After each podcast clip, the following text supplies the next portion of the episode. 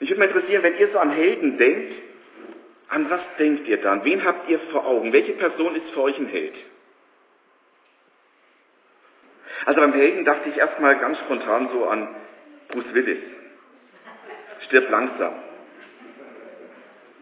Diese eine Szene ist mir unvergessen, wo dieser Held barfuß über die Glasscherben läuft und dabei noch schießt.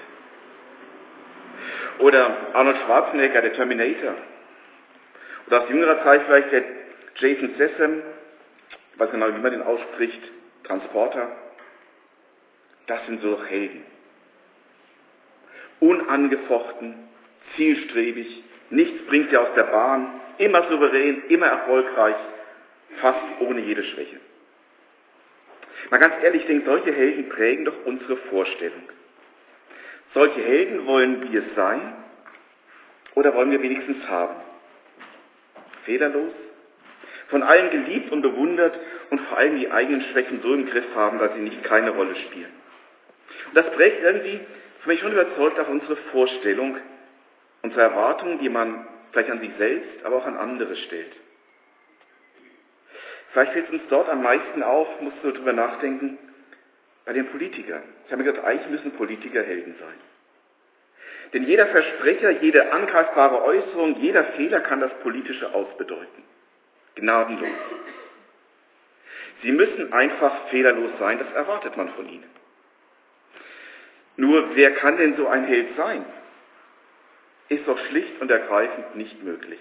Und die ganz logische Folge davon ist Lug und Betrug. Was interessiert mich mein Geschwätz von gestern?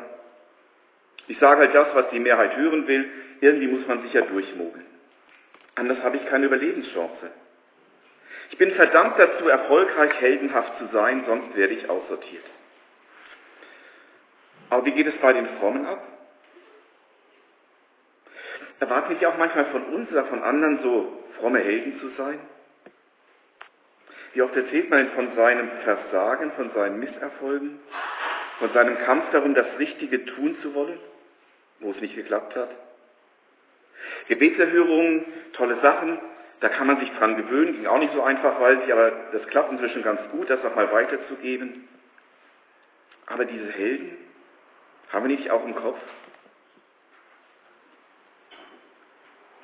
Und dann denkt man die Helden der Bibel wie Mose, Abraham, David, Hiskia, Paulus und so weiter. Ja, unsere Welt mag Helden und mag auch Helden erwarten, aber ich frage mich, wie sieht Gott das eigentlich, der uns Menschen diese Welt geschaffen hat? Wie denkt Gott eigentlich über Helden oder Anti-Helden? Dabei ist mir aufgefallen, dass ganz früh in der Bibel bereits von Helden schon die Rede ist. 1. Mose 6, 1 bis 4. Als aber die Töchter, nee, Entschuldigung, als aber die Menschen sich zu mehren begannen auf Erden und ihnen Töchter geboren wurden, da sahen die Gottessöhne, wie schön die Tochter, Töchter der Menschen waren und nahmen sie sich zu Frauen, welche sie wollten. Da sprach der Herr, mein Geist soll nicht immer da im Menschen walten oder auch der Mensch ist Fleisch. Ich will ihm als Lebenszeit geben 120 Jahre. Zu der Zeit und auch später noch, als die Gottessöhne zu den Töchtern der Menschen eingingen und sie ihnen Kinder gebaren, wurden daraus die Riesen auf Erden. Das sind die Helden der Vorzeit, die hochberühmten. Was hier mit Gottessöhne gemeint ist, kann man nicht mehr so ganz klar ausschließen. Manche gehen davon aus, dass Engelwesen waren, andere, dass einfach riesige Menschen waren, heldenhafte Riesen. Aber interessant ist, was aus diesen Helden herauskam. Denn das nächste, was die Bibel erzählt, ist, dass das Böse überhand nimmt und die Sintflut kommt. Heldenhaft. Helden, böse Taten, Sinnflut, Neuanfang mit Noah. Ich glaube, diese Vorstellung von Held ist nicht typisch biblisch. Vielleicht auch nicht so, wie wir sie vor Augen haben. Und ein Beispiel dafür, was wirklich heldenhaft ist oder auch antiheldenhaft, ist für mich der David. Deswegen möchte ich ihn mit euch jetzt mal betrachten unter der Überschrift David, Held oder Antiheld. Vorgeschichte, König Saul hatte, König Saul hatte sich mit Gott verworfen. Er wollte noch König des Volkes sein. König, muss ich mal bewusst machen, König des Volkes Gottes sein, auch von Gott nichts mehr sagen lassen. Daraufhin schickt Gott Samuel los, um einen neuen König zu salben. Samuel geht nach Bethlehem, lädt alle zum Opferfest ein. Das heißt, er heiligt den Isai und seine Familie. Und diese Familie beginnt dann die Suche nach dem Nachfolger Sauls. Das lief so ab, 1 Samuel 16, 6 bis 11. Als sie nun kamen, sah er den Eliab, also Samuel sah den Eliab und dachte, für wahr, da steht vor dem Herrn sein Gesalbter. Aber der Herr sprach zu Samuel, sieh, sieh nicht an sein Aussehen, sieh nicht an sein Aussehen und auf seinen hohen Wuchs, ich habe ihn verworfen. Denn nicht sieht der Herr auf das, worauf der Mensch sieht, ein Mensch sieht, was vor Augen ist. Der Herr aber sieht das Herz an. Da rief Isai den Abinadab und ließ ihn an Samuel vorübergehen. Und er sprach, auch diesen hat der Herr nicht erwählt. Da ließ Isai vorübergehen Schammer. Er aber sprach, auch diesen hat der Herr nicht erwählt. So ließ Isai seine sieben Söhne an Samuel vorbeigehen, aber Samuel sprach zu Isai, der Herr hat keinen von ihnen erwählt. Stellt euch jetzt mal bildlich vor. Sieben Söhne lässt der Isai sie an Samuel vorbeilaufen. Bei jedem wartet Samuel auf Gottes Okay. Er wusste ja auch nicht, wer es ist. Gott hat gesagt, ich zeig dir, welcher es ist. Siebenmal laufen die Söhne Isais vorbei und bei keinem sagt Gott, der ist es. Ich glaube, Samuel war ganz schön verunsichert in diesem Moment. Und das war ja nicht nur so ein internes Schaulaufen. Er hatte ja ganz Bethlehem eingeladen. Stell dir vor, ganz Kulmbach ist eingeladen, ist der neue Präsident, was weiß ich, gesagt, ausgerufen. Und dann laufen da die alle vorbei und bei keinem sagt Gott, der ist es. Aber der Höhepunkt, finde ich, kommt noch. Samuel sprach zu Isai, sind das der Knaben alle? Schon mal gehört den Satz? Da kommt er her. Er aber sprach, er ist noch übrig der Jüngste, siehe, er hüte die Schafe. Da sprach Samuel zu Isai, sende hin und lass ihn herholen, denn wir werden uns nicht niedersetzen, bis er hierher kommt. Wir werden uns nicht niedersetzen, bis er hierher kommt. Keine Ahnung, wie weit der Kerl weg war. Das wird nicht so schnell gewesen sein. Ich denke, da war Samuel, das spürt man raus, schon ein bisschen geladen. Vielleicht kann man sagen, bis dahin erinnert uns die Geschichte so an die typischen Helden aus unseren Filmen. An die, an denen man am Anfang, von denen man am Anfang nichts erwartet, die man nicht auf dem Schirm hat, aber dann am Ende ganz groß rauskommen. Bisschen erschreckend vielleicht, für den eigenen Vater war David keiner, der für den Thron in Frage kam. Er kam ja nicht nur auf die Idee, den David dabei zu haben, als Samuel sagte, hol deine Söhne her. Aber auch für Samuel wäre es nach Samuel gegangen, wäre Eliab der ideale Thronfolger gewesen. Er, der körperlich was dargestellt hat, der wie ein König aussah. Übrigens sah Saul auch so aus, so männlich, heldenhaft. Gott sah das offensichtlich ganz anders. Ich weiß nicht, wie du dich heute Morgen fühlst und wie du dir vorkommst. Und ich weiß auch nicht, ob die Menschen dich richtig beurteilen. Aber ich weiß, Gott tut es. Er sieht in dir, was die anderen nicht sehen. Er sieht dich, wie du wirklich bist. Und Gott wusste auch, wo David war. Und er wusste, was er mit seinem Leben vorhatte. Wir können ja selbst entscheiden, ob David nunmehr Held oder Antiheld war. So ein paar Stationen seines Lebens. Eine mögliche Schlagzeile über sein Leben könnte lauten, vielleicht die erste, designierter König fungiert als Beruhigungsmittel für amtierenden König. 1 Samuel 15, 14 bis 17. Ich habe das ausgelassen, David kam natürlich da und wurde gesalbt und dann ging alles seinen Gang, aber er wurde noch nicht gleich König. Der Geist des Herrn hatte Saul verlassen.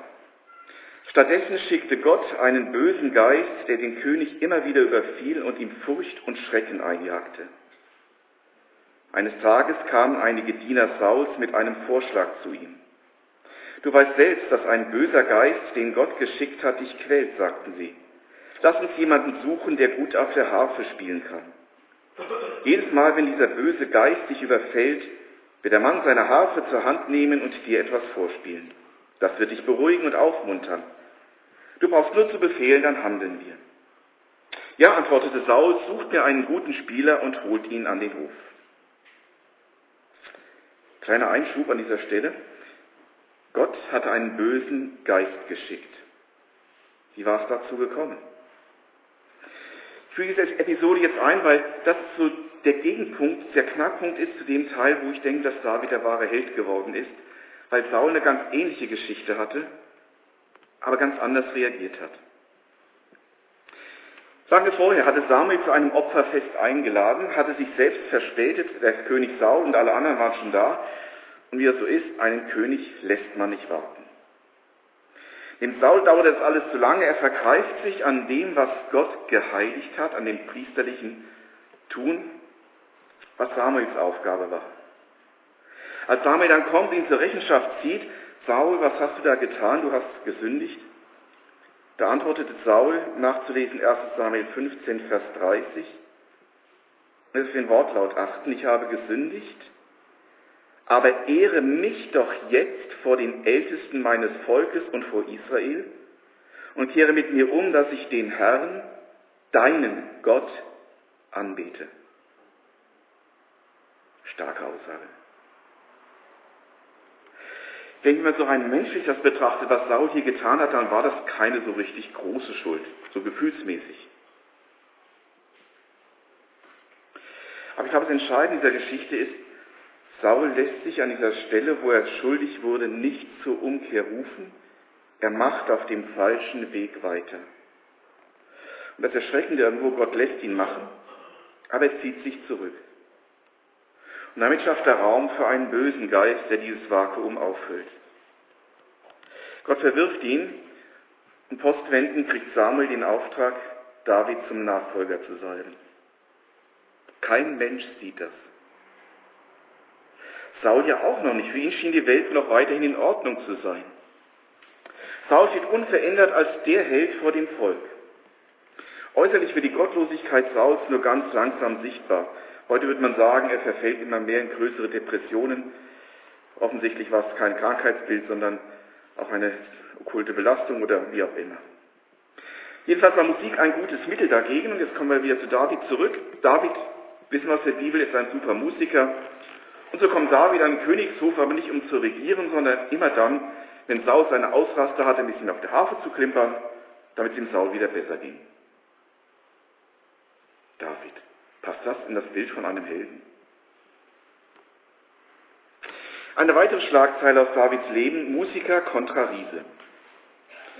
Wieder mal ein Angriff der Philister. Die Philister verstecken sich hinter ihrem Helden Goliath, haben eigentlich eine ganz kluge Idee, sagen, warum sollen wir jetzt so gegeneinander kämpfen und da gibt es sich Tote. Wir haben den Goliath, stellt einen gegen den, wer siegt, alle anderen können weiterleben, aber der hat halt gewonnen. Goliath, wissen wir aus der Beschreibung, war ein Riesentyp, ein Hühne. Keiner traut sich. Jetzt kommt David ins Spiel. David kommt als Catering-Service. Ja, der bringt Essen für seine Brüder. Und dann sieht er, wie der Goliath da aufsteht und wie er die Israeliten herausfordert, die alle zittern. Und David ist schockiert. Auch da finde ich interessant, über was David schockiert ist. Der ist nicht so stark zuerst schockiert, dass die Israeliten zittern. Als er den Goliath so spotten, reden hört, sagt er, wir können doch nicht dulden, dass dieser unbeschnittene Philister sich über das Heer des lebendigen Gottes lustig macht. So peinlich wie das war, aber er sagt, der verspottet auch Gott und was sie macht, geht gegen Gott. Und das hat ihn David wütend gemacht. Er meldet sich, sagt, ich trete gegen den an. Saul froh, endlich einen gefunden zu haben, mit ihm seine Rüstung vermachen. Da wird der Unterschied deutlich zwischen Saul, dem Riesen und kräftigen Menschen, und dem David. Dem war die Rüstung nicht nur zu groß, auch zu schwer. Was macht David? Er nimmt das, was er kann, seine Steinschleuder, bewährt beim Schafehüten, sucht ihm verpassende Steine, tritt dem Goliath entgegen. Wir wissen, er verhöhnt, verlacht ihn. David schleudert, trifft wohl die Schläfe. Goliath gibt um, David nimmt das Schwert des Goliaths, Problem erledigt. Ja, das passt wieder ins Bild des Helden, gell? So stellt man sich einen Helden vor. Mutig, unerschrocken, bescheiden und vor allem siegreich. Könnte jetzt noch viele Geschichten Davids so weitergehen. Ich möchte es einfach mal ein bisschen abkürzen und zusammenfassen. Held oder Antiheld? Was war David? David unternimmt nun im Auftrag Saus erfolgreich Feldzüge gegen die Philister. Und je erfolgreicher er ist, umso mehr kippt die Stimmung. Die Israeliten singen und jubilieren. Saul hat tausend geschlagen, aber David zehntausend. Hat Saul Spaß gemacht, das zu hören. So viel Spaß, dass er zunehmend eifersüchtig wird auf David von dem es heißt, er ist inzwischen der erfolgreichste Heerführer in Israel. Nach und nach fängt Saul an, offen darüber zu sprechen, David ermorden zu wollen. Aber er hat einen Spitzel unter sich. Der David all das verrät, sein eigener Sohn, der Jonathan, mit dem David eng befreundet ist. Doch nach dem zweiten gescheiterten Mordversuch Sauls an David flieht David. David flieht nicht alleine, um ihn sammeln sich ziemlich zwielichte Typen, lauter so geächtete Männer, die in die Gesellschaft nicht mehr reinpassten. Und da steht so etwas wie eine Guerillakampftruppe unter der Leitung Davids. Zunächst 400 Mann stark, später heißt es sind es über 600. In dieser Truppe sucht David Unterschlupf bei den Feinden Israels, auch bei Philisterkönigen. Aber egal bei welchem König er Unterschlupf sucht, er kämpft weiter mit seiner Truppe gegen die Feinde Israels. Mehrmals ist Saul kurz davor, David aufzuspüren, doch im letzten Moment kann er fliehen. Einmal hat uns der Thomas eben der Textlesung vorgelesen, kommen sich ganz nahe. Hat David die Möglichkeit, wie mit Goliath auf dem Saulkopf ab, Ende des Problems zu machen. Aber er tut es nicht.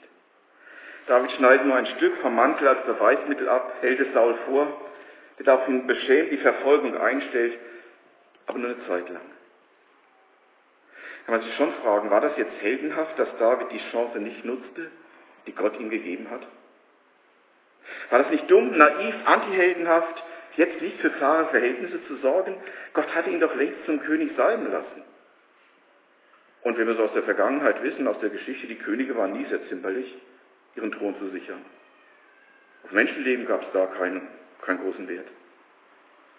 So rein menschlich gesprochen ist David in dem Moment eher der typische Antiheld, so der Feigling. Und doch gleichzeitig der geistliche Held, wenn er sagt, ich könnte, aber ich tue es nicht, das macht Gott.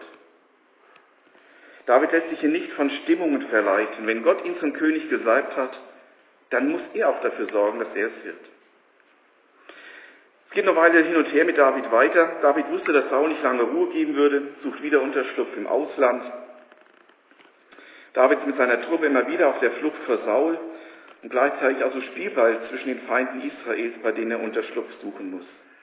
Einmal wird es richtig brenzlig.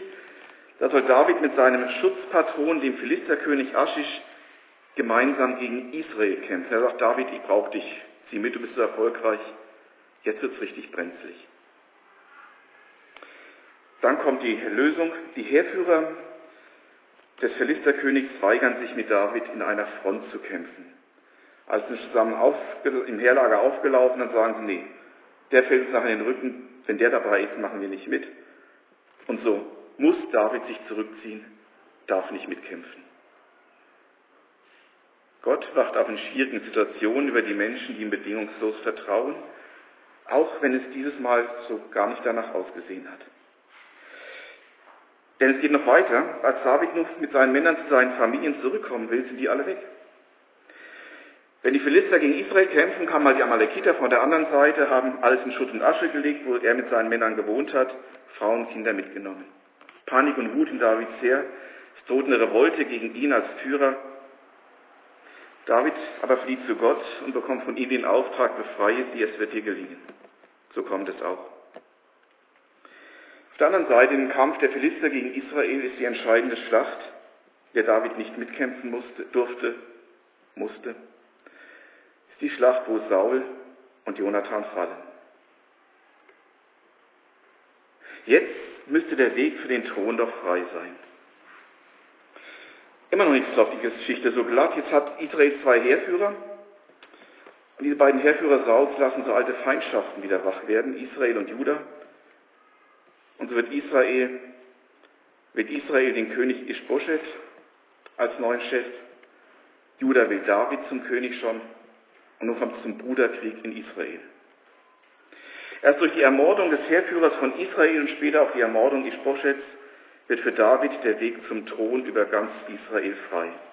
Die Morde sind nicht auf dem Mist Davids gewachsen, sondern von seinem Heerführer.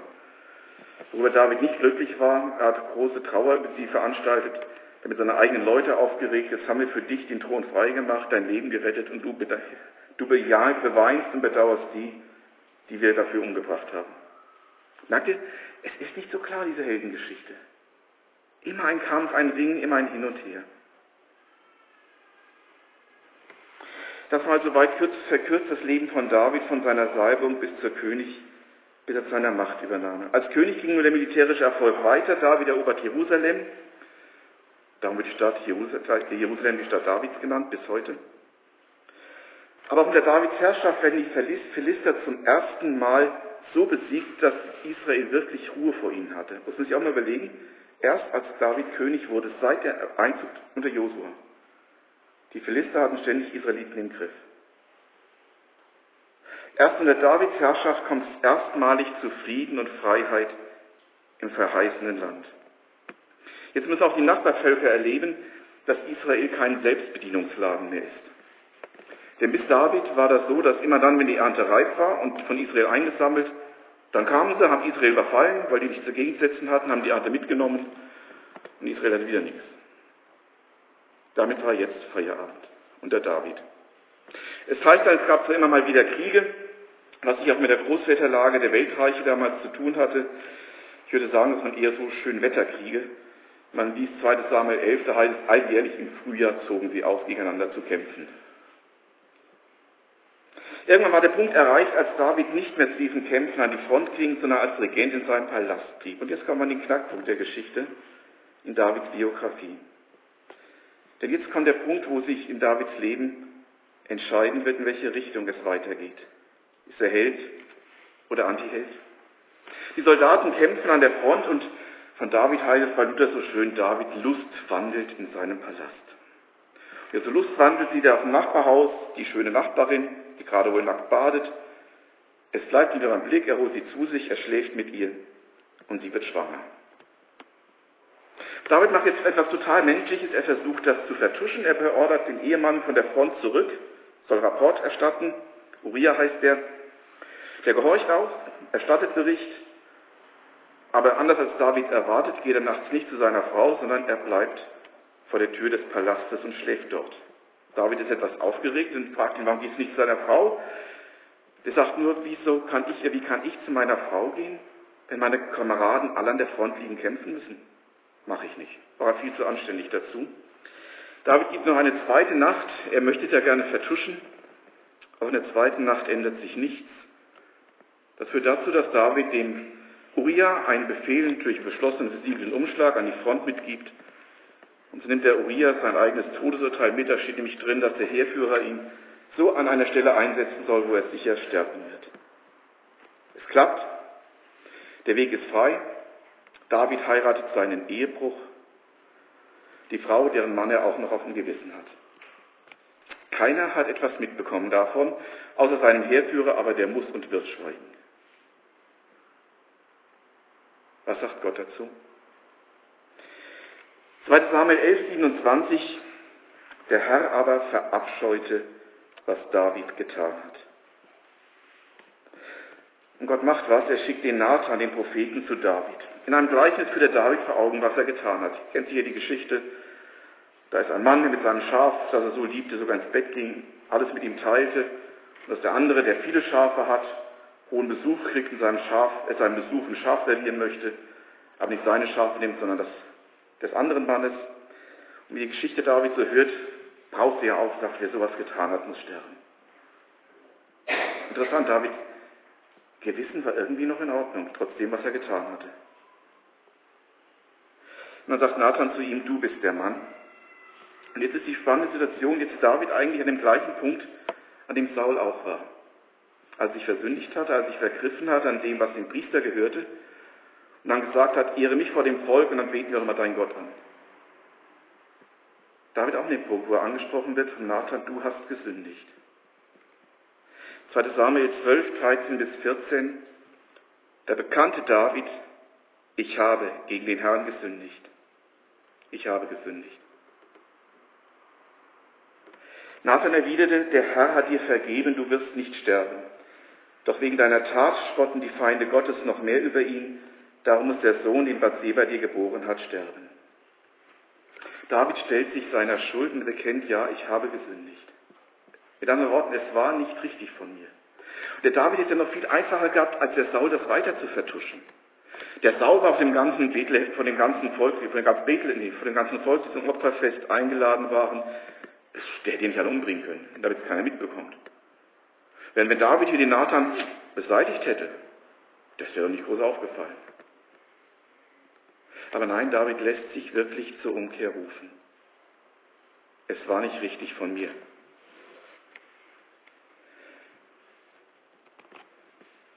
David, und das ist der Unterschied, stellt sich hier seiner Schuld, seinem Versagen.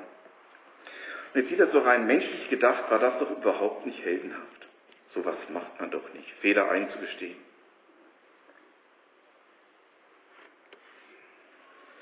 War er nicht hier der Antiheld? Vor Menschen vielleicht schon. Aber ich glaube vor Gott an dieser Stelle nicht. Denn mit seiner Umkehr wurde er zu so etwas wie einem geistlichen Helden. David erlebt Bekenntnis und Umkehr reichen aus, Gott vergibt. Und das schon im Alten Testament, nicht erst im Neuen, schon im Alten Testament. Gott lässt das Unrecht zwar nicht durchgehen, das Kind des Ehebruchs und Mords nimmt er sofort zu sich. Doch die Beziehung zwischen David und Gott, die ist wieder heil. Da steht nichts dazwischen. David sagt nicht, jetzt ist das der Herr dein Gott, sondern es bleibt sein Gott. David bleibt der Gesalbte des Volkes Gottes. Und das finde ich auch interessant, obwohl er wieder, wieder so menschlich gesprochen noch eine viel größere Schuld getan hat als der Saul. Nochmal, das ist nämlich der entscheidende Unterschied.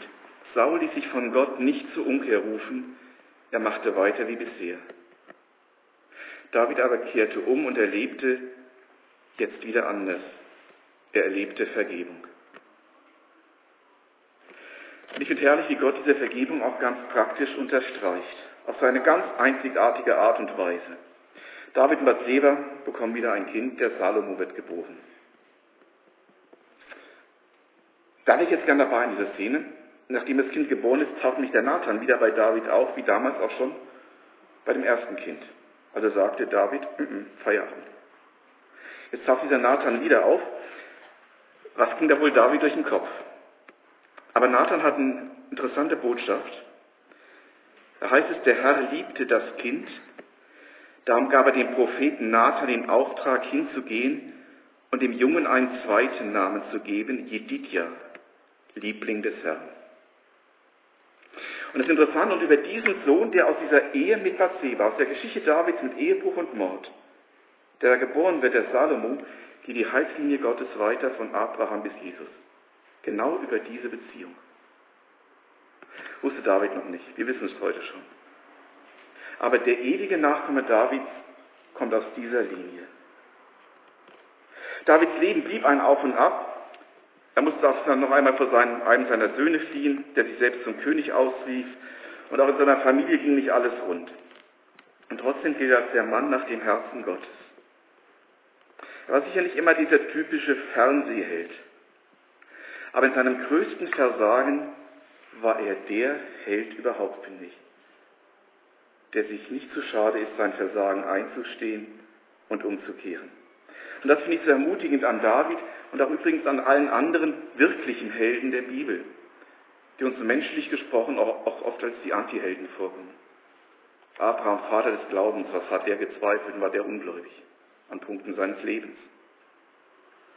Nein, der Knackpunkt, an dem sich Davids Leben, aber auch unser Leben immer wieder entscheidet, ist nämlich nicht die Frage, ob oder wie schlimm wir versagt haben.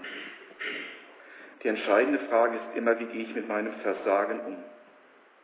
Mache ich weiter wie bisher, dann werde ich das Ende von Saul teilen, weil Gott sich zurückziehen muss. Aber lasse ich mich wie David zur Umkehr rufen von Gott wieder auf seinen Kurs zurückbringen, kann mich nichts von Gott trennen. Dann gilt das, was wir vorhin gesungen haben im Lied, denn ich bin gewiss, dass nichts mich scheiden kann von der Liebe Gottes. Nicht die Vergangenheit zählt, was wir getan haben, sondern wie wir heute damit umgehen. Und auch wenn uns, wenn uns dafür viele in dieser Welt uncool oder wenig heldenhaft ansehen, wir dürfen sicher sein, Gott sieht das anders. Und genau das ist nicht nur Davids Chance gewesen, das ist auch deine und meine Chance heute. Amen.